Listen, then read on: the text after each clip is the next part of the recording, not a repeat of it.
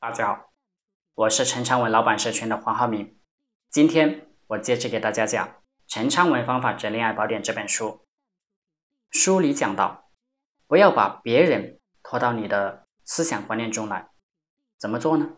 通过观察别人去调整自己的心理，并不是说你只挑别人观察别人，自己就有什么也不需要调整的了。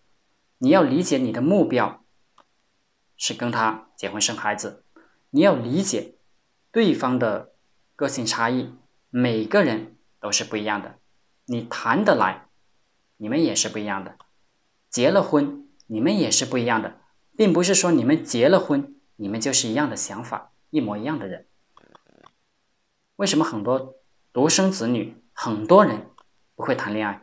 因为他不能理解这些。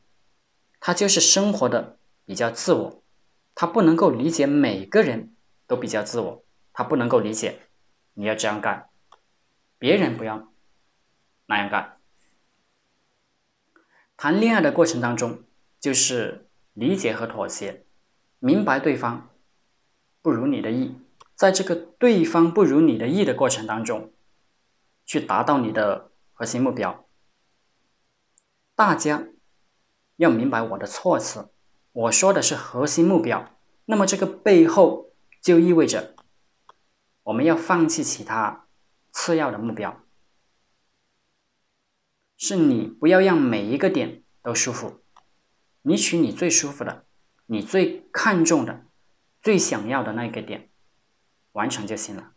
你自己享受自己的生活即可，不要把别人拖到你的思想观念中来。我不知道有多少人。能理解这个点，你不要强行拖别人来认可你的每一个点，让别人活在你的世界观里，这个任何人都做不到，任何人都是不一样的，没有三观一致的人。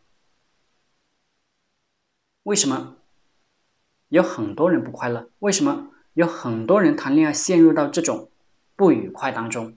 就是因为你根本没有必要让别人去享受你的生活，享受你的世界观，没有必要让别人认可、认同。这个道理不明白，家庭生活也会矛盾重重。你会以为你选错了人，其实是你自己太自我。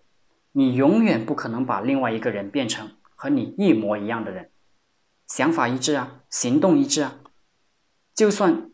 对你的孩子，你也做不到。想想你和你父母，就知道了。好了，今天就和大家分享到这里。我们有陈昌文老板社群，是一个有数千位老板企业家在一起学习交流的圈子。想加入社群圈子的老板可以联系我。祝大家发财！